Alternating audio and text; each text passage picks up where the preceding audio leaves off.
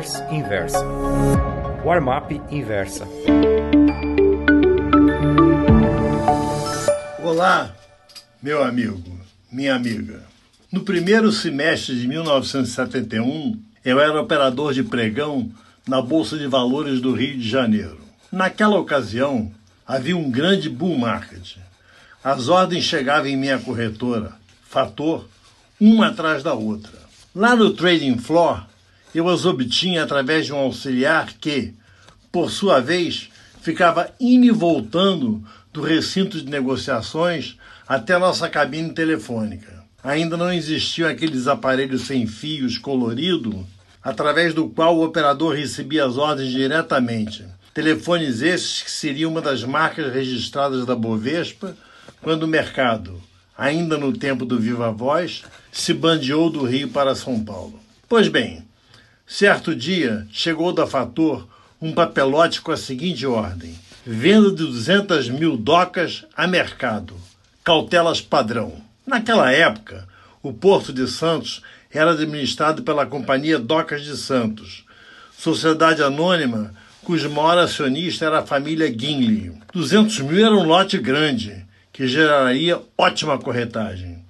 Dei uma olhada na pedra, que era como chamávamos o quadro negro que ocupava, em plano elevado, as paredes do recinto. O último negócio de docas, registrado a giz na pedra, mostrava o preço de 23 cruzeiros. Assim que virei as costas para me dirigir ao posto, o encarregado mudou a cotação para 26 cruzeiros. Isso mesmo, 26. Acabara de sair uma notícia importante sobre uma bonificação da empresa e o papel subira 13% de uma transação para outra. Cheguei no posto de docas com os 23 na cabeça.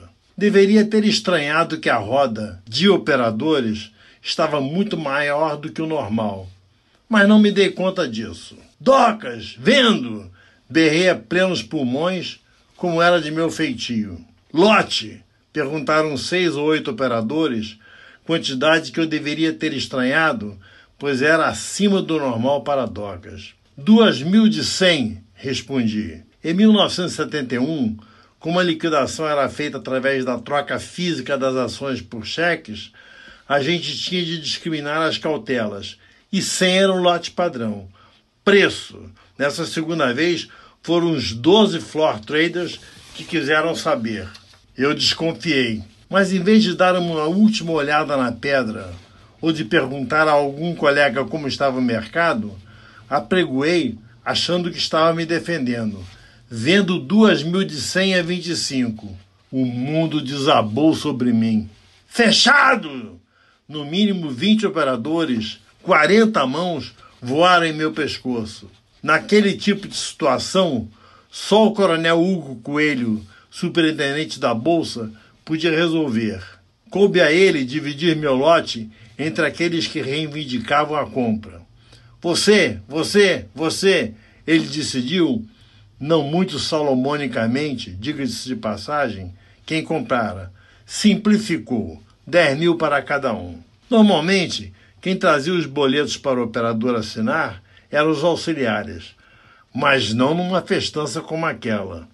Os titulares das corretoras beneficiadas fizeram fila e quem ficou de fora do negócio formou plateia. Até o cara do cafezinho veio ver. Cada um que chegava com sua compra de 10 mil docas a 25, nessa altura o papel já subira para 29 cruzeiros, pegava minha rubrica, passava a mão em minha bunda e cedia a vez para o próximo, que também não se esquecia do principal, a bunda. Foi horrível para mim? Foi. Foi vexatório? Foi. Foi humilhante? Foi. Mas deixou uma lição da qual jamais me esqueci e que me rendeu muito dinheiro ou impediu grandes perdas em outras ocasiões. Gostou dessa newsletter? Então me escreva contando sua opinião no warmap.inversapub.com. Um abraço, Ivan Santana.